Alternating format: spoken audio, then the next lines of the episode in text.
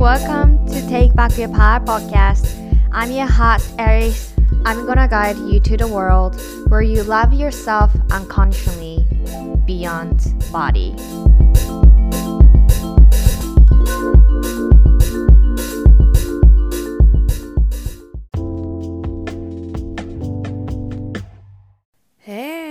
Beautiful souls. I am in 千葉県です」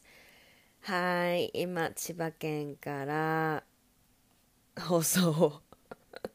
放送を流してるじゃないなえっと収録中ですねはあなんとなんと2日後にですね成田からアリスのメキシコに飛んでしまうんですみんなありがとう。日本でアリスのプレゼンスを感じてくれて本当にありがとう。うちもあの歩いてたらさアリスって声かけてくれたりとかさあったの。みんなに会えるってこんなに嬉しいんだってやっぱ思ったしもしかしたら見かけたけど声かけられなかったとかさ。あれアリスかな違うかなわかんないっていう場合とかさもしかしたらあったかもしれない隠れ隠れアリスファミリーがいたかもしれないんだけどあの本当に幸せでした。なんか今回の日本も本当に感じることがたくさんあっていやで次のディレクションがね新たに見れたりとかもう本当楽しかった。であの実は先週ですねインフルエンザになってしまい体調ねあの崩してたんですよ。だからいつもの時速300キロで 活動している生活しているアリスンが一時停止してでもそれってなんかもう神様からのお告げであなた止まりなさい。はい。ということやったんかなと思って。まあ理由があってこのタイミングであの体調を崩したんだろうなっていうのはすっごいなんか自分の感覚的にもあるしうんそんなこんなでアリスンは今日本当にもう復活したてほやほや。の時々こうこうねまだ若干むせるっていうのはあるんだけどでもほぼ、うん、回復でもうマインド面もねすごいこうわーってまた戻ってきてからほんとよかった。ほんまにしんどかったけどでもまあこれもね一個思ったんはその終わりがあるっていうあの大体そう言われてんのがさ23日？23日間高熱だったの。で自分の中ではさもうあとこんぐらいで大体治るだろうみたいなやっぱ予測はあるわけ。でインフルもそういう統計でさ大体何日ぐらいっていうのは出てるけどあのその時にやっぱ思ったんがこう終わりがあるってすぐそこにあるって思えるあの風邪だったわけじゃん、まあ、ウイルスだけど。でそれがもしさあの闘病ね生活中だったりとかアリスがこう持病を持ってたりしてその終わりが見えないだったりとか終わりがいつか分かんないとかさ終わりがないかもしんないっていう部分ですごいこう精神的にもあのだか想像したんだよね。もしこれがこの高熱とかさもうすっごいしんどい状態がさずっと続いてっていうものだとしたらわーおって。すごいなんかこうインフルにかかったことさえもなんか鬱陶しいとかそなんでなんとかそういうことじゃなくてすっごいすごい感謝だった。うん。なんか全てに感謝だよね。もう全て完璧で。なんかあありがとうってすごい思ったし自分の体に対してもそうだしあのそのアリスがこういうプロセスを通っていることに対してのトラストしてくれる周りの方たちもそうだし本当に本当になんかあ一人じゃないんだなとか、うん、自分の体があってのなんかやっぱり日常生活なんだなってすごい思いました。うんなのであのこのポッドキャストを聞いてくれてねファミリーのみんながそれぞれさあ辛いこととかまあ、身体的にさ辛い時期だったりとかもしくはこう持病を持ってるだったりとかさあのそれぞれの事情がね人生があると思うんやけれどもこう理由があってこれを聞いてくれてて受け取ってくれてて本当に本当にもうありがとうっていう気持ちとあの絶対大丈夫だからうん。守られてるからすごい思います。みんなつながってるしね。はい。ということでアリスの復活したてで、えー、ポッドキャストを、はい、通して皆さんに、えー、愛のメッセージを送っているんですけれども今回ですねまあまあ時期的に季節的に言うとさこう3月4月にこれからなっていくじゃん？でそれでなんか挑戦のさ春ってそういうイメージじゃない？春ってこう新しいこと始めようだったりとかさ、まあ、1月もそうだったかもしれへんけどこう新春って言ったりとかなんかそういう季節的には新しいとか入れ替わりとか何かのスタートっていうことを思い、うん、起こさせるようなシーズンだったりそういうカルチャーでもあると思うんでね。私はそういう年年中ね関係なくやりたいと思ったことはやりたいタイミングでさ自分のタイミングで GO っていう風に思うやけどなんかこの春をイメージした時に春先にね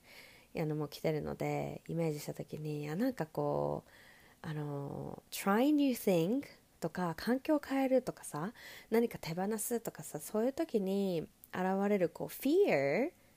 恐怖とか怖いっていう感情とあのアリスがどういうふうに向き合ってるのかそして、まあ、シッサーズにもねシェアしたりとかプログラマー内でもたくさんしてるんだけどあのどういう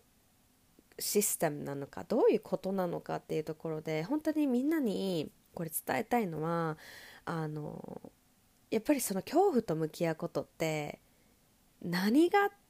何がすごいかっていうともうフリーダムなんだよね。恐怖でさ恐怖もうにとらわれて恐怖が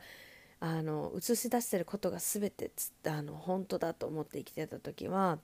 あの自由がなかったの。身体的な自由牢屋に入れてる牢屋に入れられてる自由とかじゃなくてマインド自分でこう見えないブロックを作り出してそれがどんどんどんどん膨れ上がってああダメだっていう風なそういうサイクルを通ってたんだよね。うん、でやっぱ今こう恐怖と向き合ってきてあの恐怖感じることも今あるしこれから出てくるのも分かってんだよ。生きてたら絶対それは出てくるからさ怖いって感情は出てくるの普通だからさ。でもそれはなんか健全なレベル健全な怖さだったりとかうん、やっぱりあるからさそれをこうみんなで向き合ってもっともっとこう自分があのね自分の心がハッピーになる選択をねもうどんどんどんどんしていってあげれば本当にもう世界平和だと思う、うん、自分が愛なんだってもう恐怖と向き合う。もう Fear is love でね。もうそれもさ逆の最近気づいちゃった。なんか逆にあること2極極局面じゃないな。なんかこう発 南北って言ったら分かりやすいかな。こう反対側にあるような物事って実はひっくるめてあの一つだったんだっていう感覚がすごい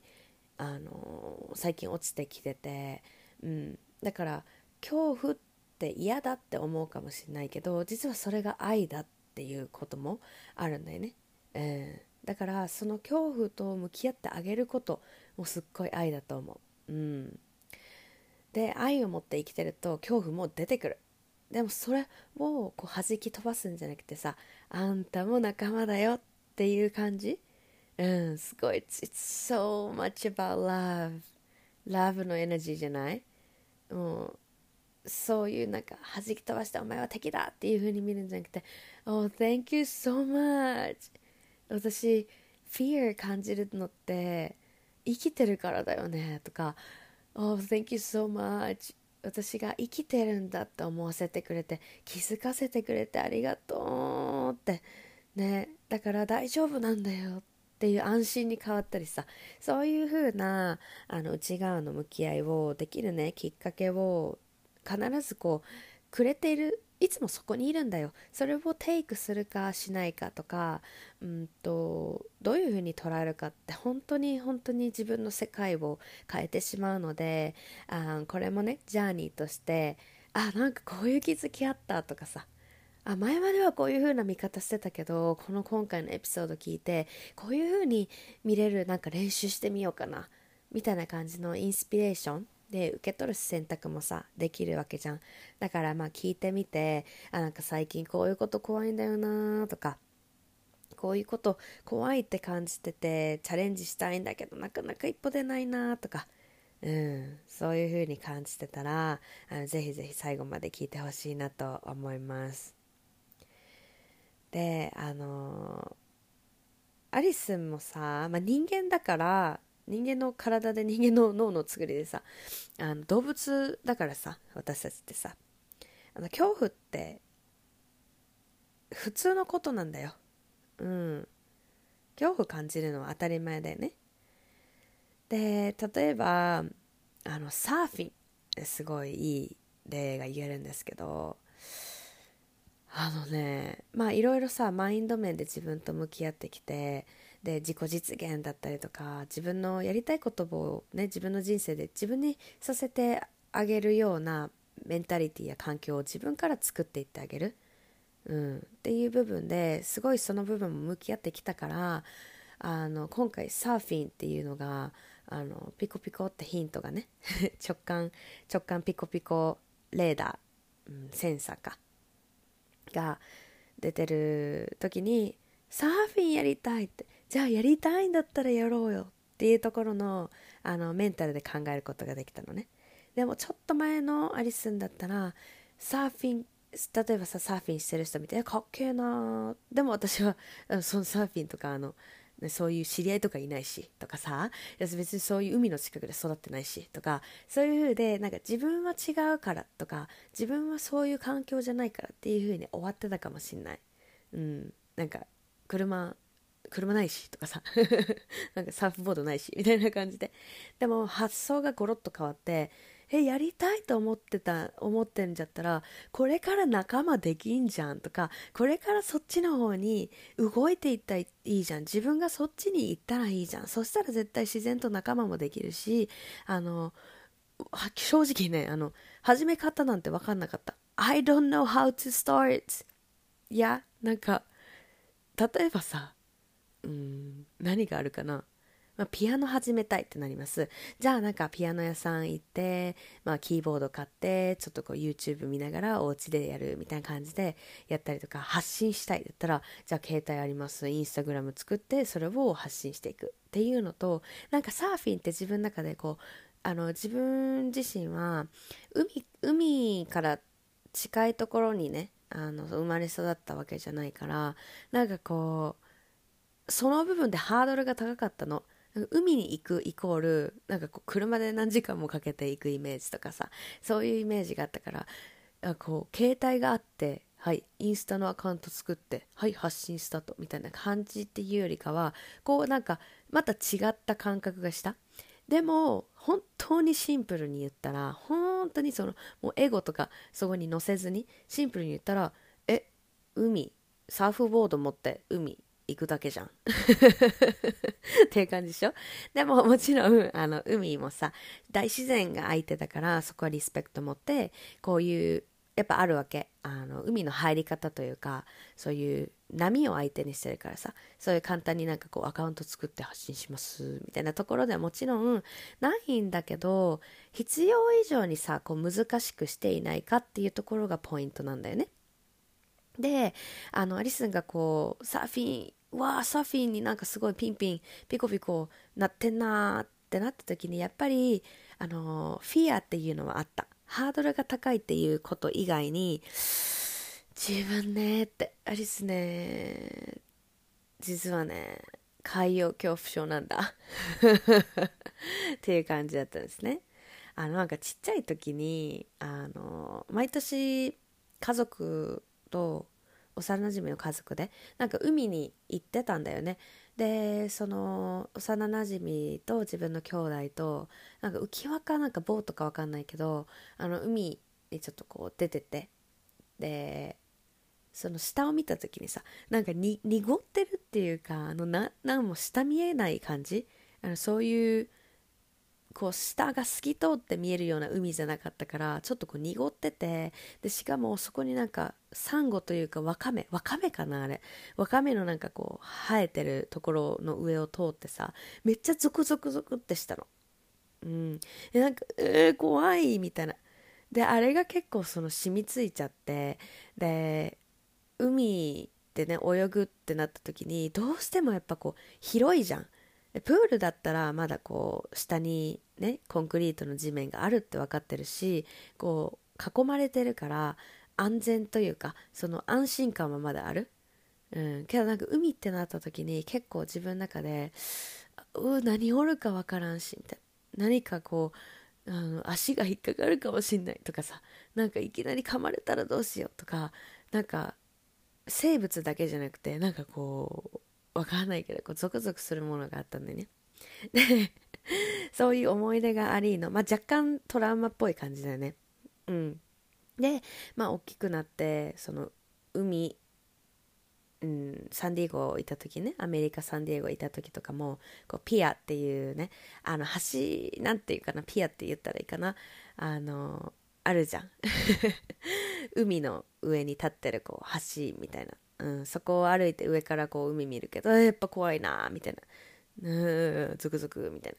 でもなんかサーフィンしててああうちもやりたいなって。アメリカで数年前にアメリカいた時から実は思っててサーフィンにこうちょっと惹かれるなみたいな。でもなんかこう自分の中では遠い存在のように感じててすごいハードルが高かったように感じたんだよね。で自分とのさ内側の向きが向き合いも得意になってきたというかなんとなくこう分かってくるやん、うん、向き合ってたら分かってくんだよ。ああこれ前もなんか違うトピックで向き合ったなとかうん、なんかこうあこれも内側が作り出してる恐怖なんだろうなとかさやっぱこう内側と内側の自分のなんかコツみたいなのが分かってくるわけ向き合い方というかもう本当に向き合い方は人それぞれなのであのこれはアリスの話なんだけどあオッケーってこれ海怖いって感じてるってことはちょっと過去に何かあったかなとか何に対して怖いんだろうとかそれって本当なのかなとか何こうどういうふうに私は感じたいんだろうとかさいろいろこう自分と対話がやっぱ大切になってくるわけ。でわーって思うのがあのメキシコ来てカン君っていうとこであのプラヤから1時間ぐらいバスでねのところでちょうど1年前ぐらいにみゆきとあのサーフィンのレッスンを受けに行ったんだよね。でその時も楽しかったんだけどもうあの海が今考えたらあの時の海そのカン君の波って結構こう強くってバーンみたいな。で結構その日荒れてたっぽいのね。で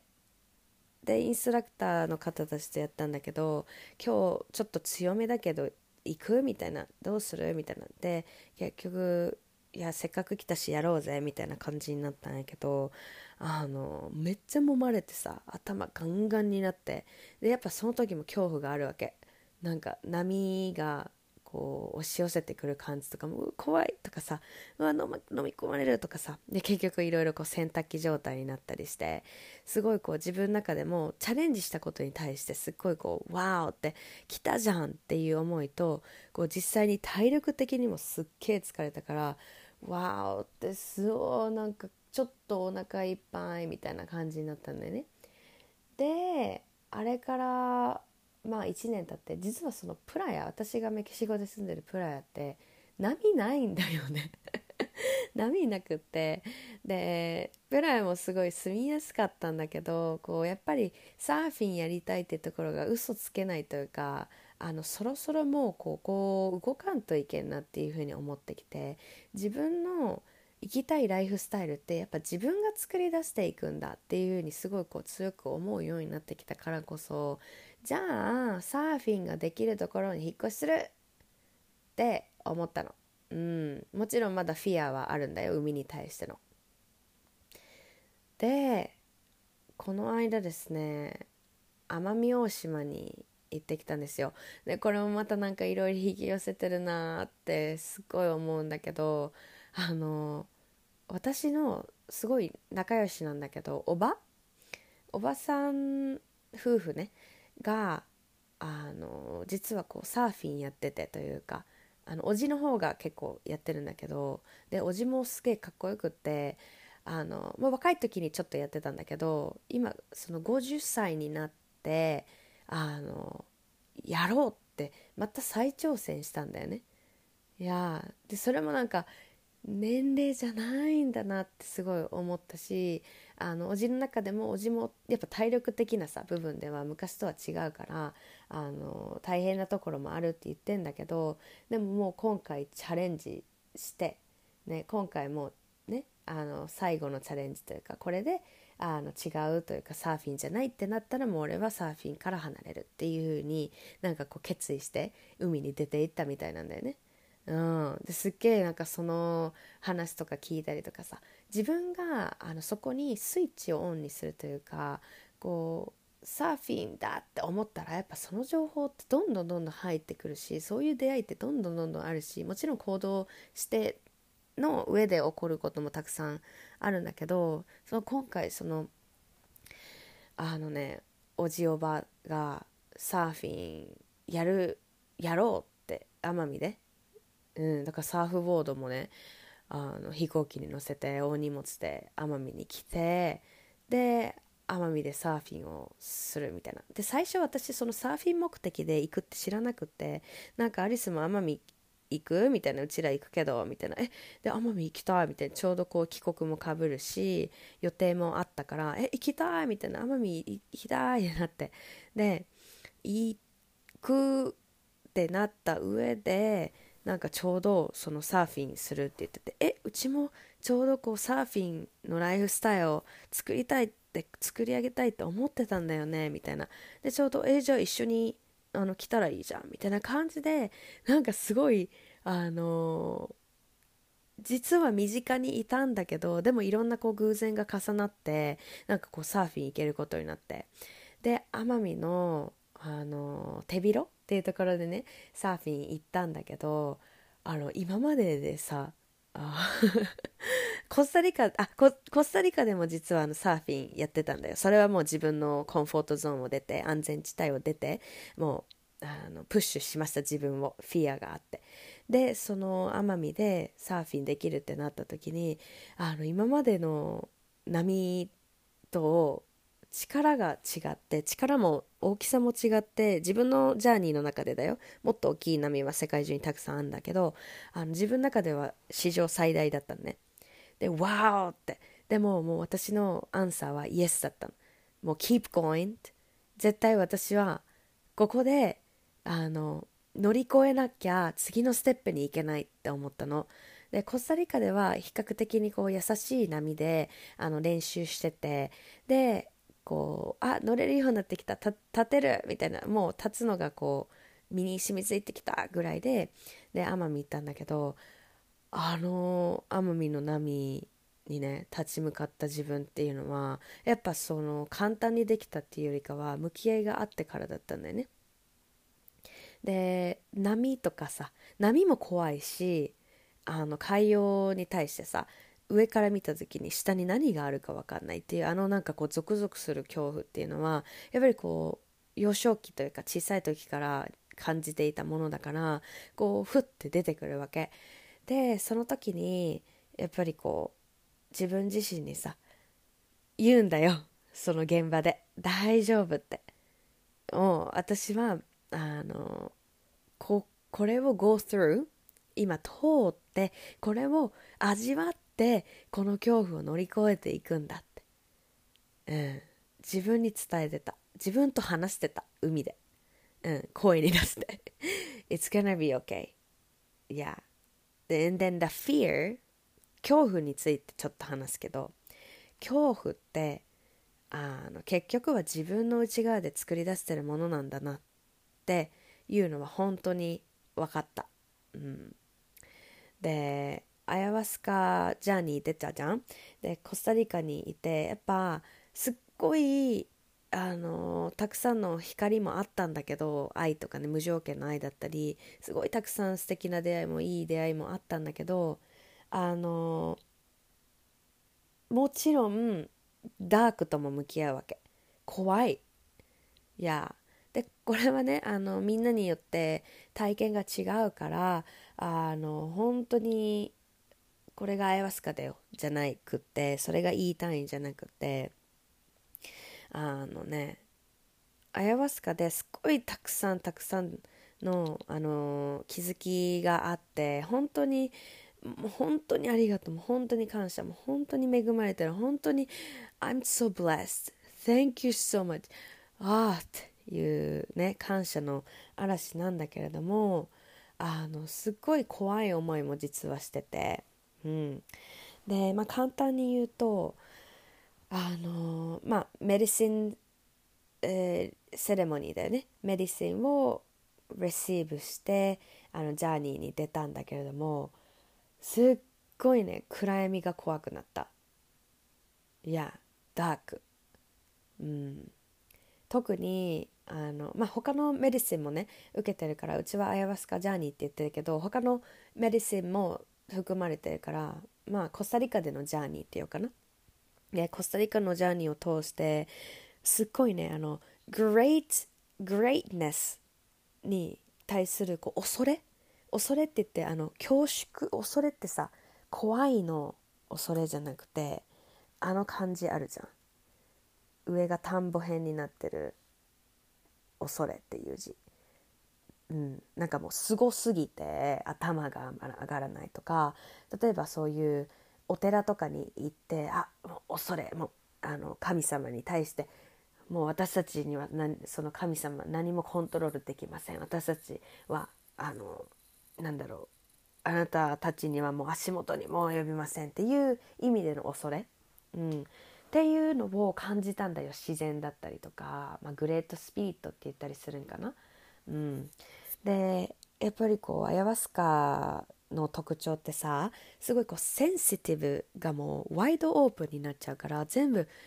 うん、耳聞こえも見え方も、まあ、感じ方だよねセンセーションがもうすっごいセンシティブになるからやっぱりこう聞こえ大きい音もダメだし眩しい光もダメだしってすごいこう暗いところでやるんだよね。うん、でそれでやっぱりこう自分も普段人間が生活できるように感じれないように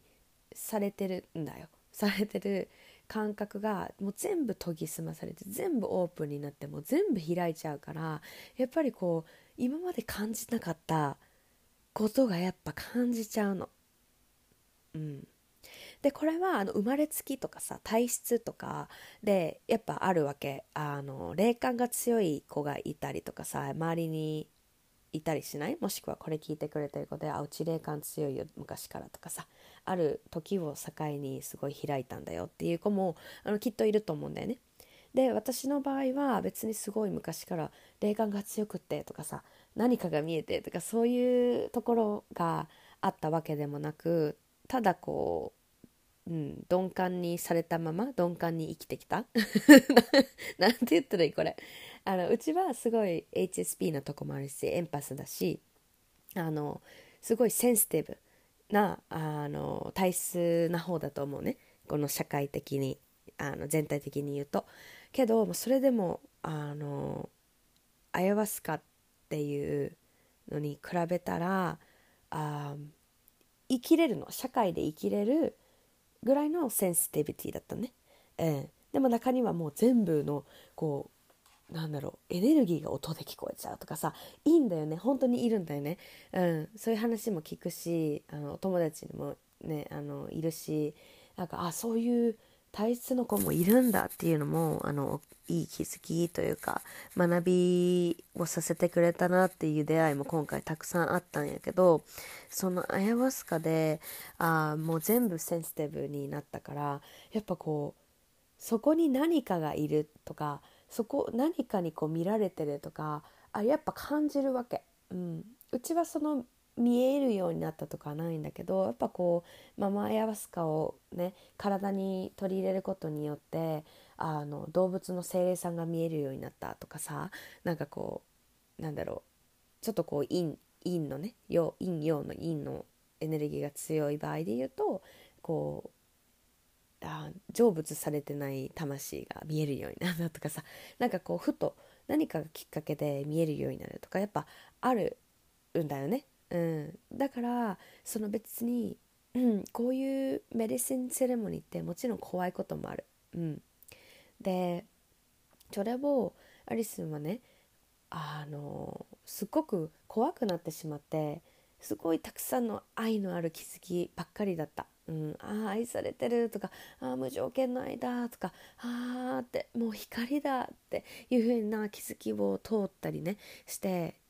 よかったよかった悪いとかそういうのじゃなくて全てがもうあのジャーニーだしニュートラルし気づきなんだけど自分にとってこう怖いなんか震えるうーってこうね鳥肌が立つような感覚も同時に生まれたのね。うん、でその時にやっぱりこうその時は怖いよ、うん、体が感じてんもん、うん、で体感じてるからああちょっと怖い。ああ今一人でいるの怖い。とかそのセレモニー終わった後も一人で寝るの怖いから一緒に寝ようって言ってさ シスターズと一緒に寝たりさ、うん、とかなんかあの今こう暗闇とかダークに対しての夜夜すっごい怖かったからさゾクゾクゾクってなんかに見られてるかもとか何かそこにいるかもみたいな。うん。でもソウルシスターのカレンもあの教えてくれたんだけどもうフィアっていうのは結局はもう内側で作り出してるっていうことに気づいてあげること。やっぱりそれがあの共通してることだったんだなって思ってグレートスピリットを感じてるとかそういう霊的なものを感じてる時であろうと例えば誰かにジャッジされるのが怖いとかこれ言ってなんか嫌われたらどうしようとか逃げられたらどうしようとかさとかこれ挑戦して失敗したらどうしようとか、うん、サーフィン挑戦してみたけど好きじゃなかったらどうしようとかさいろんなこうまあレベルのねレベルっていうかまあ種類の違うあのフィアっていうのが怖さっていうのがあると思うんだけれども結構そのね共通してるとこがやっぱこれ気づくことすごい大切だったんだなって思えたのがやっぱりねフィアはもう内側が作り出してるっていうところでした。うん、でそのねアイマスカジャーニーでコスタリカジャーニーであのダークが怖い。その暗闇夜が怖い。陰陰のねその暗い暗さっていうのが怖くなった。っていうアリスのそれもまた完璧なんだよ。それが起こったのも理由があって学ばさせてくれたんだなって本当に感謝なんだけどやっぱそれをこう経験してる時はさあの体が感じるから怖いっていう恐怖の感情をエネルギーを怖いなってうん寝れないとかあそこなんか端っこ怖いなーとかいろいろあるんだけど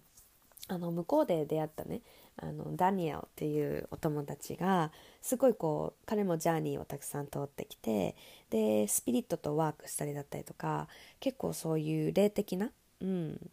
パワーを持ってるというか、うんまあ、彼もすごい個性的ですごい素敵なお友達なんだけれども、あのそんな彼にねちょっとこうシェアしてみたの。なんかあのアイワスカこうそのジャーニーを通ってセレモニーに入った後にすごいこう暗闇が怖くなったのってなんか私はこれはいつかな be OK って思うけど今それを今 I'm going through this phase でそれもなんかこうフェーズだからきっと違うフェーズにまた次入るだろうって思ってんだけどなんかこう今フェフィア感じてんだよねって。でダニーの家ですごいこう素敵なお家でねバルコニーの目の前はもう森なの。で空もあの全開でお星様がバーって見てて近くに海があってすっごいこう自然に囲まれたとこでお家でそのダニーのとこにいたんだけどもうあの夜に行ってたからさダニのとこに。もうめっちゃ怖くてあの大きな窓なんだよね。で あのお家のさあの間接照明とかでさすごいこう薄暗くてでみんなでこうバルコニーに出ながら星を鑑賞してなんかあでもないこうでもないといろんな話をするみたいなすごい素敵なスローな時間を過ごせたんだけどあのすごいなんか怖いな。ちょっとゾクゾクする。みたいな。そこから誰か見てるんじゃないか。とかなんかいろいろこう考えちゃって。であのダニーにその話を言ったらすっごいダニーもなんかちょっとその時理解するのが難しかったし今まだ私はプロセス中のことなんだけど彼が言ったのはこんな感じ。You putting yourself into a small box so that you are able to identify it as emotional fear. まあなたあなたは自分のことを小さな箱に入れようとしてるね。いやそういうこそんなことを言ったのね。えどういうこと？って。で聞いてたらあなたがこれが今私が感じてるものは fear なんだって identify することによってあなたは自分自身をますます small box に入れちゃってるって。え？ってわわけわかんなくない？って。でうちはなんかあなんか分かるようで分からん？分からんようで分かるみたいな感じだから別に「えどういうこと？どういうこと?」って教えてっていうなんかそこになんかこう食いついたっていう感じよりかは「I will know in time」うん、時間が経てばこれもねまた後でこうつながってくるから、まあ、今のそのダニーの言葉をこう受けてあなんかそういうこともあるのかなっていう風な一つのこう旅のヒントにしたしようと思って。であんまりこうあんまり入んなかった。うん、けどだんだん分かってきたのがあのそういうことかもって思ったんがさ例えばささっきサーフィンの話して怖いって感じてた海に対しての怖さあれをさ海洋恐怖症って言ったりとかさするじゃん。そしたらそれを私が感じているものを海洋恐怖症っていうスモール、まあ、ボックスに入れてそれをこう識別してレッテルを貼ってしまうことによってどんどんなんかこう自分がこう窮屈になる感覚が確かにしたの。いやあそういうことなんかもと思って。うん。であの例えば対人恐怖症とかさ。高所恐怖症とか言ったりすんじゃん？あれもあのこれ2つのポイントがあって今日すっごいシェアしたかったんだけどこの恐怖の向き合いに対してすごい役に立つことにインスピレーションになるかもしれないのでシェアするね。あの対極にあることを言うけどこのアリスの恐怖の向き合い今までの恐怖の向き合いとか今回のあのマザー・アヤワスカとのジャーニーを通してのそのフィアに対しての向き合いでこう今現時点で感じてシェアしたいことっていうのはやっぱこう恐怖と向き合うためにはあの自分が何が怖いのかっていうのを識別する必要すごいあると思うんだよね。うん。だから今までそうやってきた。うん。私は What am I afraid of? 何に関して怖いんだろう？っていうふうなこう内観はやっぱ必要というか大切なんだよね。うん。でそれを知らないでそのダニが言ったあのあなたはフィアをこう識別してそれをすることによってあなた自身がどんどん小さなこうスモールボックスに入っていっちゃってるよっていうのをあのそのフィアを識別する向き合い方をあの知らなかったらもしかしてちょっとわけわかんなくなってたかもしれない。だからこうアリスがジャーニーを通ってきた上でできたあの理解のタイミングとか、まあ、理解の深さとか、うん、これからも深くなっていくこと新たに見つけることもあると思うんだけどそういうふうに感じたよね。なんかあ必要なプロセス通ってきたからこそ今こういうふうに分かるのかもってなんかそれは思ったね。であの恐怖と向き合うためには自分が何が怖いかのを識別する必要があるし恐怖の肩に当てはまらないこと。を意識する必要もある。いや、ちょっと対極にあるようなんだけど、さっきも言ったね。対極にこう南北なんだけれども、本当はくるっとままとめて一つ。同じことだった。南北あるけど、くるっと丸めて地球って一緒じゃん。そういう感じなんだね。だからなんかこう全部こう完璧にできてんだなっていうふうには思うんだけれどもあのまずさ恐怖と向き合うためにみんなが意識してほしいこと一つ目っていうのはやっぱり何が怖いんだろうっていうのはやっぱ認識する必要があるからさ。例えば自分の意見を言うのが怖いっていうふうに思ってるとすんじゃん。そしたら例えば掘り下げ方としてはなんかこう本当に言うっていうその行動が怖いの。そのニュニュートラルにというかそれ言うっていう意見を言う行為自体が怖いの？それともその意見を言ったことによってあの感じることとか相手の反応が怖いの？何が怖いの？ジャッジされるのが怖いの？それとも怖いっていうよりかはどう思われるかが分かんないっていう先の不安なんじゃないかな？とか笑われるかもしんないっていう心配なんじゃないとかさ。感情って識別、うん、できることはさあのしてあげるとすごいいいヒントになるしその自分のことを観察したり自分のことを知ってあげる上で感情って本当にいいお友達だから。いやだから感情あれダメこれダメこれ OK っていう風に丸×でつけてるところからところではまだまだこうマインドが寝てる状態ね。それをスリーピーマインドって言います。いやだから起きてって。起きてこう見つめてあげて。目を開くのっていう時は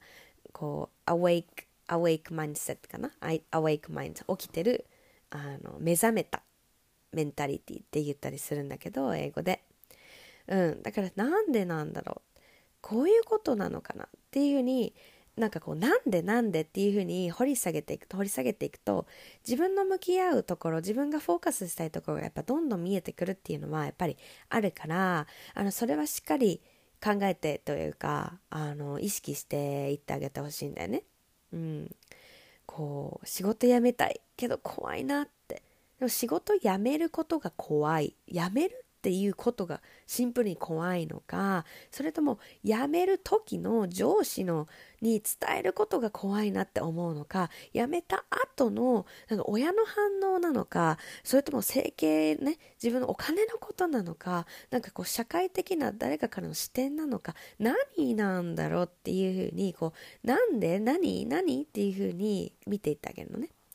でじゃあ例えば上司にどう思われるかが怖いっていう風なのが出たとしたらなんかじゃあそれって本当なのかなとかじゃあもしそれで相手がよく思わない私のその人生の決断に対してよく思ってないとなったらじゃあそれはどういうことなの？とかさなんで？ってどういうこと？っていうふうにもう角度を変えながらさいろいろ聞いていってあげるとあなんだ怖いのって大したことないじゃんとかそれか怖いんだけどそれも乗り越えられる壁だなっていうふうにいろいろ見えてきたりするんだよね。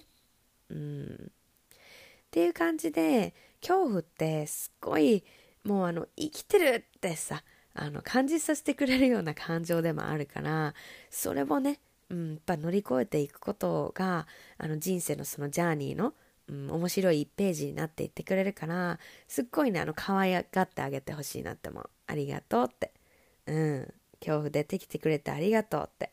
でもあの乗り越えていくからねみたいなぐらいの姿勢ってすっごいなんかもう愛だなって思うようちは。でさっき言ったその逆のことかもしんないけどその恐怖の型にはまらないことっていうのは必ず意識やっぱしてほしいんだね。であの識別はするけどそこまでこうしがみつかないというか執着しないというかこだわりすぎないだよね。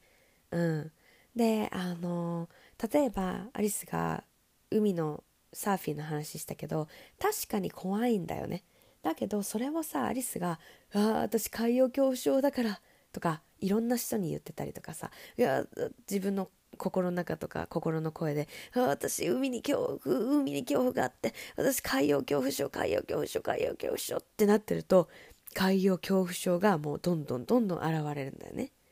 で実はそれって脳の動きが大きく関係していて私たちってアンノーンが嫌いなんだよ。不確かなことが大嫌いなんだよね脳みそちゃんは。うん。だって安全じゃないもん。その何が何か分かんないもの。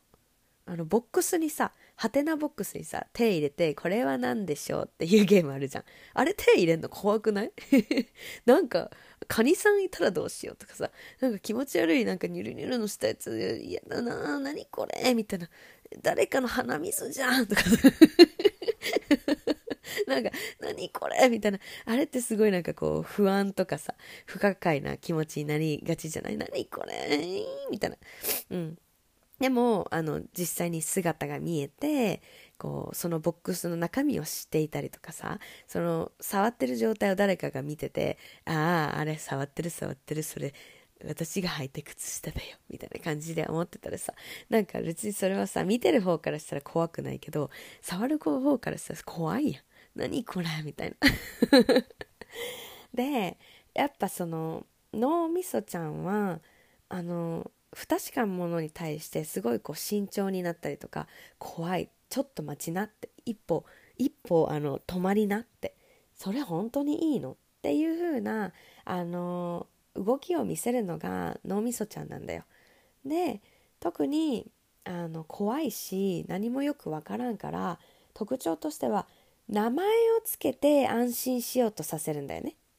そうじゃない？だって海にただただのシンプルに海に対してこうちょっと怖いというかあの感覚思い出して何か自分が怖いことに対してのなんかゾクッてする感じとかあなんかこう緊張感なんかジャッジされるの怖いなとかそれをあの海洋恐怖症とか対人恐怖症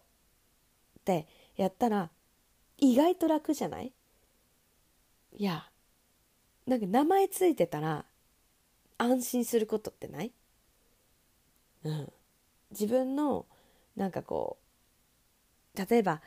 よくあるのが自分は HSP ですっごいこう人のなんかこうあの感情とかエネルギーとかすごい敏感ですごい顔色とかも疑っちゃってあーって自分がその時さあーでもなんかすごい自分嫌なんだよねって人の顔色すぐ伺っちゃうんだよねあーっていう時に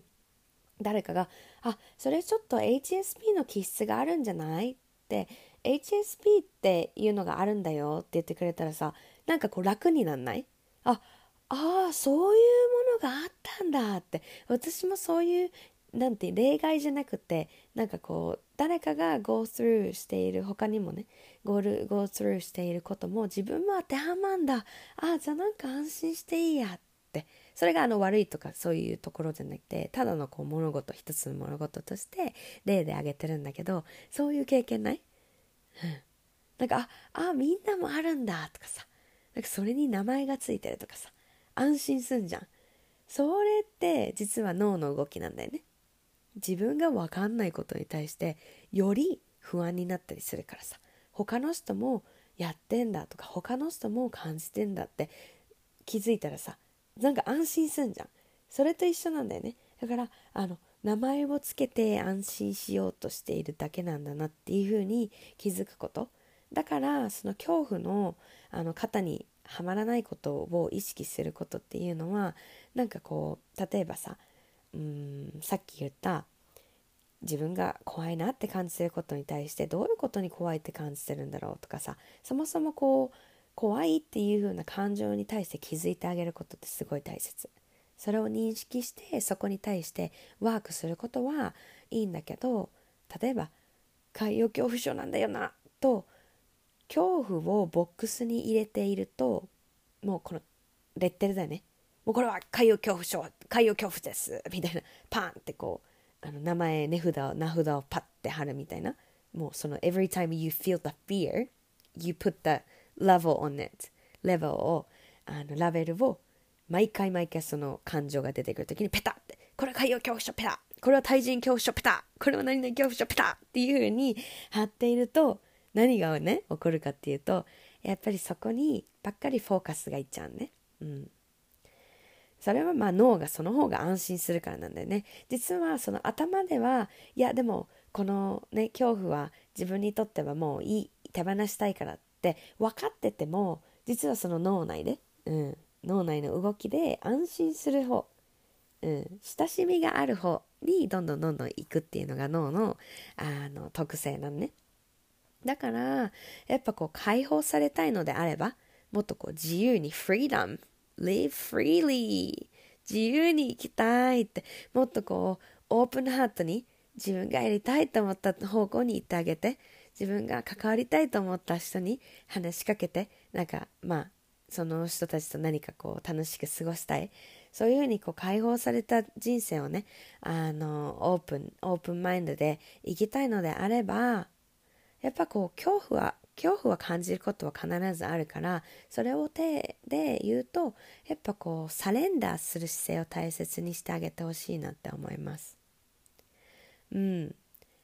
恐怖を避けることはできないと思います私はね。私たち動物の脳もあるから恐怖っていうのはその守ってあげる自分をねあの生きる上でもの大切な感情なんですよね。うん。だからそれもねアリスがなんかこうサレンダーってどういう意味っていうのはそれをコントロールしようとかさラベルを貼ってペタってこれは海洋恐怖です対人恐怖ですみたいな感じでこうやっていくんじゃなくてあなんかまあ恐怖感じてもいいし感じなくてもいいや力抜いてわあはあっていう感じ。そしたらね不思議と恐怖どうにかしなきゃ恐怖どうにかしなきゃっていう風にやっている時と比べてやっぱね自然と力が抜けるし自分があフォーカスしたいのってこっちだってますますクリアになってきて気づいたらねそこまでね怖くなくなってたっていうのがあるんだよ。そういうのが起こっちゃうんだよね。だからさアリスもちょっと前まであったんだけどあ人間怖いなとかこう心を閉ざしてしまうねフェーズがあったんだけどその時はさやっぱこう気づいたんだよね。あ自分をにすっごいラベルつけようとしてるみたいな。例えばどういうことかっていうと「うん私人間怖い」とか例えば「私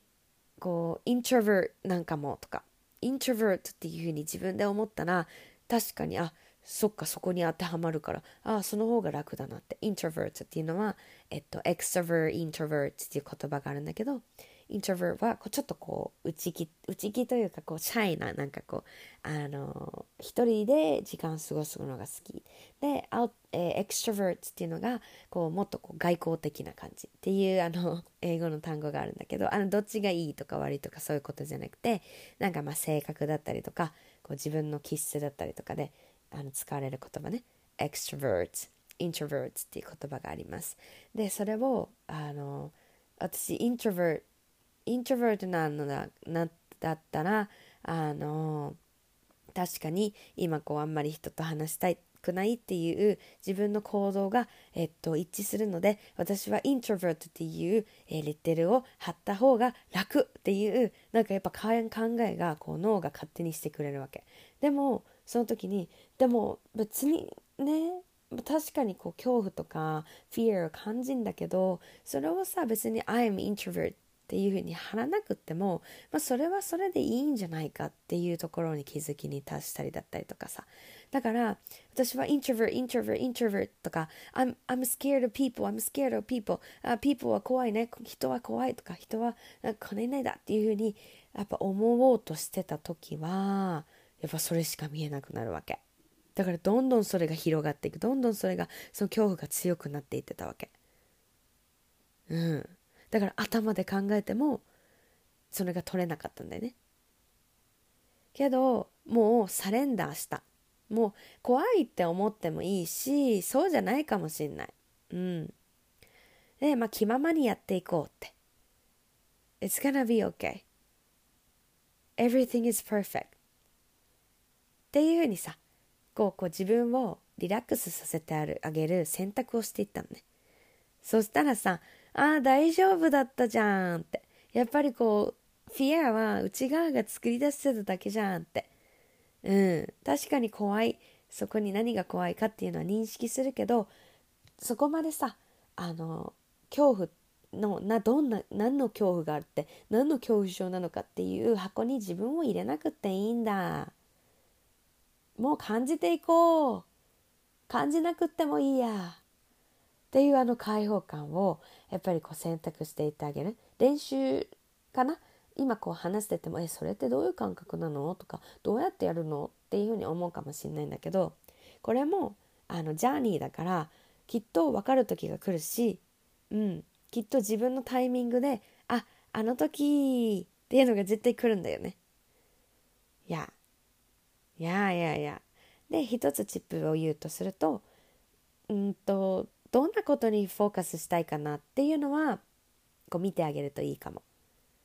例えばなんかこう対人恐怖とかさなんかわかんない。こう初めましての人に対してすっごい恐怖感とか緊張感とかっていつも苦しいんだよなって思うとするじゃん。でそれを向き合ってあげたいって思います。そしたらじゃあ確かに今のフェーズでは人に対して怖いなって感じる。けど例えばそのことはあったとしてもじゃあ自分がフォーカス先を選択できるとしたらどんなことを感じてたいんだろうとかどんなところにフォーカスしたいんだろう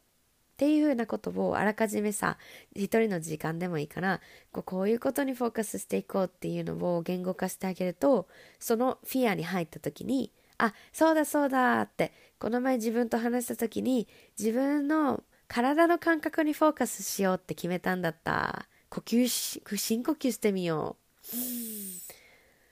あだったりとか。相手と話してる時にどう自分がどう思われてるの気になって気になって気になってってなってたけどあ相手のなんかこう話してるところにフォーカスしよう相手の言葉をもっと聞聞くこう耳にもっとねあのセンセーションを傾けようとかさ。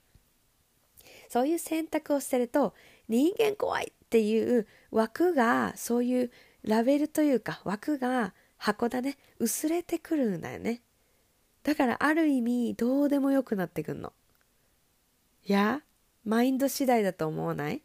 でこれはすぐにできるようになるっていうよりかはあのフォーカスしようとしようって思ってもそのことを考えて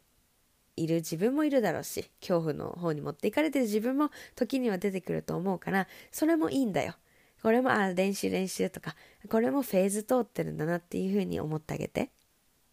でやっぱそれは慣れる慣れれば慣れるほどいいからさ、うん、脳は慣れてる方に連れて行ってくれやすいのね。うん。だから、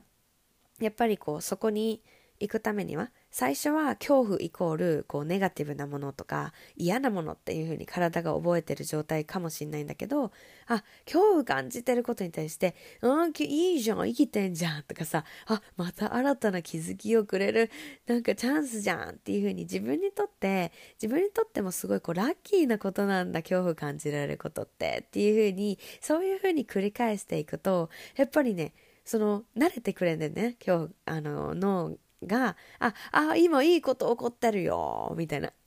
だからそこまで恐怖に対しての抵抗感がなくなっていくんだよね。うん。だからそこに対してあの一歩踏み出す勇気を持っていってほしいし恐怖と向き合う上ですっごい大切なのが恐怖感じていることに対してとん飛び込んでいくことなんだよね。うん、だからあのそのサーフィンの話もそうなんだけどあの怖いだからこそ行かなきゃっていうふうに思った。うん。さっきからシェアしている、その恐怖に縛られすぎないっていう意識をしてねとかさ、そういう部分、この向き合い方があるよっていうシェアもしてきたんだけど、でも、あの、頭で考えるだけじゃ恐怖って飛んでいかないから。やっぱり実はそこに、自ら進んでいく、その勇気っていうのがすごいキーポイントになってくるの。いや、だから、うちがさ、サーフィンしたいって。で、でも怖い、海怖いんだよなって、波怖いんだよなって思って、でも頭の中でさ、なんかそれをこう、ね、ワークしても、海に行かなきゃその恐怖は取れないんだよ。いや、慣れてくれないんだよ、海は。海はじゃない。うちの脳みそちゃんは。だから、恐怖を感じながらも、そのね、ドキドキってしながらも、波に立ち向かっていく。海に出ていく。っていうのがすごい必要条件だったわけ。だからすっごいこうね海に出てあの最初ドキドキドキドキってしたけどいろんなこう自分との対話を通して「海ありがとう」「恐怖ありがとう」もう全てありがとうって自分ありがとうああって自然ありがとう大好きみたいな感じで行くとねやっぱこうああ私も愛されてんだって They love me I'm loved っていう風にすごい安心できたりとかなんかなもう海ありがとうってすごい歌いたくなったりずっと歌ってた、うん、奄美の海入った時。パチャママ I love you ってずっと。もう海母なる大地って Father Son for the sky Thank you so much. I love you ずっとこうね水とパチャパチャしてるとなんかすごい一体化してきてああってあなたたちは敵じゃないよねって。Thank you ってこんな海の楽しい遊びを私たち人間に教えてくれて一緒に遊んでくれてありがとうって愛してるよってそんなね包み込まれる気持ちになったのね。だから本当にこう勇気を持って一歩踏み出してよかったなって絶対後から思えるからさ。その時は愛を持って隣にね私がいるから大丈夫だよって。一歩進もうね。っていう風に進んでいってあげるようなそんな感覚を持ってあげてほしいんだよね。いやでもし怖くて一歩出ない場合そのね一歩を踏み出すためにはあの right mindset アファメーションとかこう持ち言葉とかをあこういう姿勢をアリスが言ってたなとかさそれを覚えてるだけでもすっごい手助けになるから今日はそれを最後にシェアするね。何個かあります。はい。まずは When you're scared, it is exactly when you jump. 怖いって感じる時がねそれがまさに飛び込む時なんだよって飛び込むサインなんだよっていう言葉があります。これもすっごい背中を押されました。サーフィンに対して「おー I'm scared! ちょっと怖いな」って。こう目の前ね岸からさちょっとこう波に入って沖に出る時に怖いと思ったけど「Wow!」って This is exactly when I jump だから大丈夫なんだって。今まさに飛び込む時だから大丈夫なんだってすごい思いました。はい。でもう一つが先のことは心配しすぎずにもちろん心配する気持ちもあっていいんだけど心配しすぎずにもし問題が起きたらその時に向き合ったらいい。いつでも私はここにいるよっていう姿勢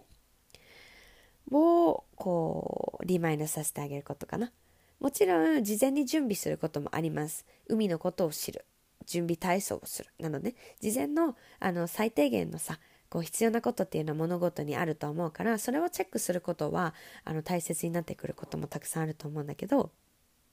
それでストップさせないというか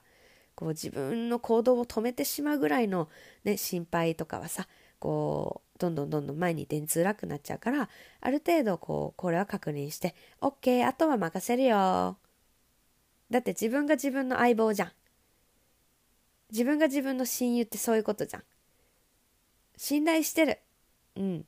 そんな心配してああだこうだ全部やってあげやってあげようとかああそこコントロールしようってなっても苦しくなっちゃうじゃん。そんな親友関係。自分との関係。だからもちろんこうこうここ確認したね。OK あとは行っちゃおうぜ。っていうその姿勢ってすごいね。もうフローに流れちゃうからさ。本当に気持ちいいよ。本当に自由だよ。本当に開放的。本当にオープンハート。すごい。Wow って。なんだ Go with the flow でいいじゃん。フローで流れていったらいいじゃん。What a beautiful journey って。その流れていく上で何かこうアクシデントがねこうあ何か向き合わなきゃいけないと感じるようなことが出てくるかもしれない。でもそれはそれで素晴らしいことであなたが一歩踏み出したから出てきたことなんだよ。挑戦してんじゃん。生きてんじゃん。やったじゃんってさアリスが言ってかさ大丈夫だよ。OK? でもうこれもねもう一つね。恐怖の先に恐怖の先にこそ今まで見えなかった景色が待っているっていうとこだよね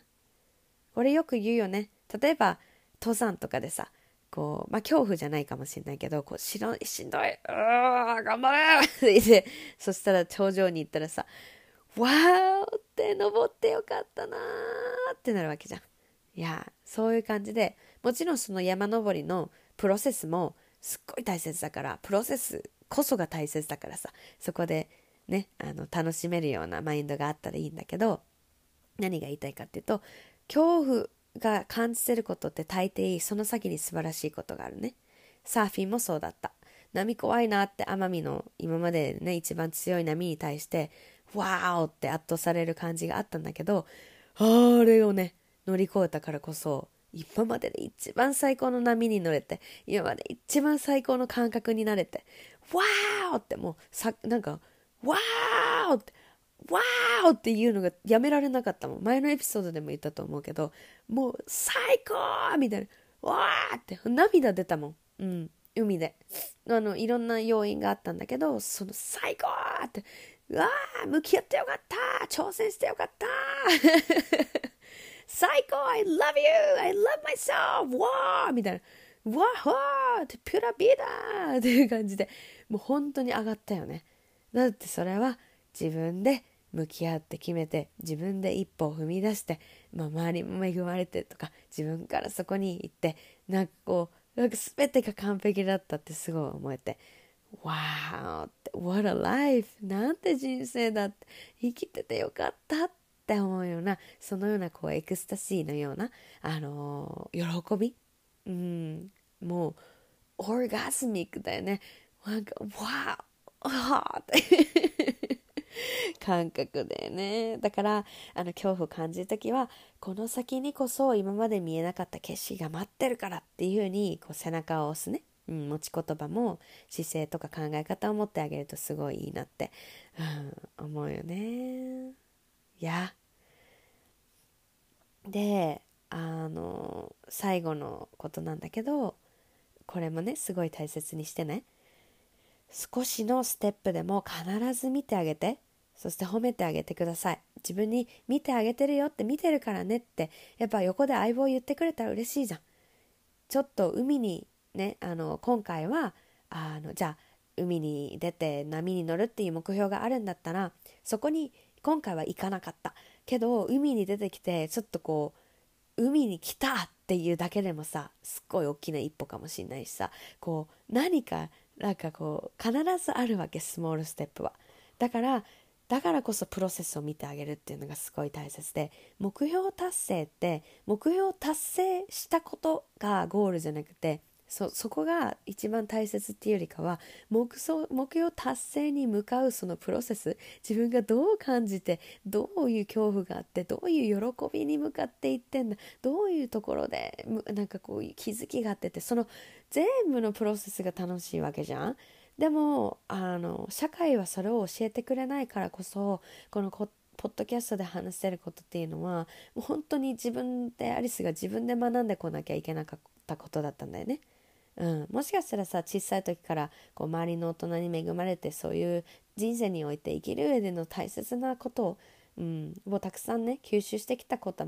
もう絶対いると思うのね。だけどやっぱこうアリスのジャーニーとしてはぱり自分で気づきに入って自分で悟りに入って向き合ってきたからこそ今日こうやってたくさんのことをシェアできるっていうところまで来たしこうやって自分が話しながらも学んでいることもあるしこの前自分のポッドキャストをこうあの再生しながらまた新たに気づいたこととかさ「わあそういうことだったんか」っていうのがあるから I keep updating myself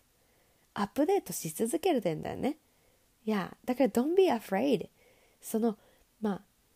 挑戦することによってたくさん見えてくるからさ、うん、やっぱり自分のその少しずつ一歩ずつ進んでるっていうあのこともね見てあげてほしい。進んでないって思うかもしんないけどじゃあちょっとでもこう考えに入ってるよね。そういう気づきに入ってるよねってそれだけでも素晴らしいことだよねって必ず必ず戻っているっていうことはないから私たちは、うん、必ず keep processing keep progressing. いやなので本当にみんな大丈夫だから。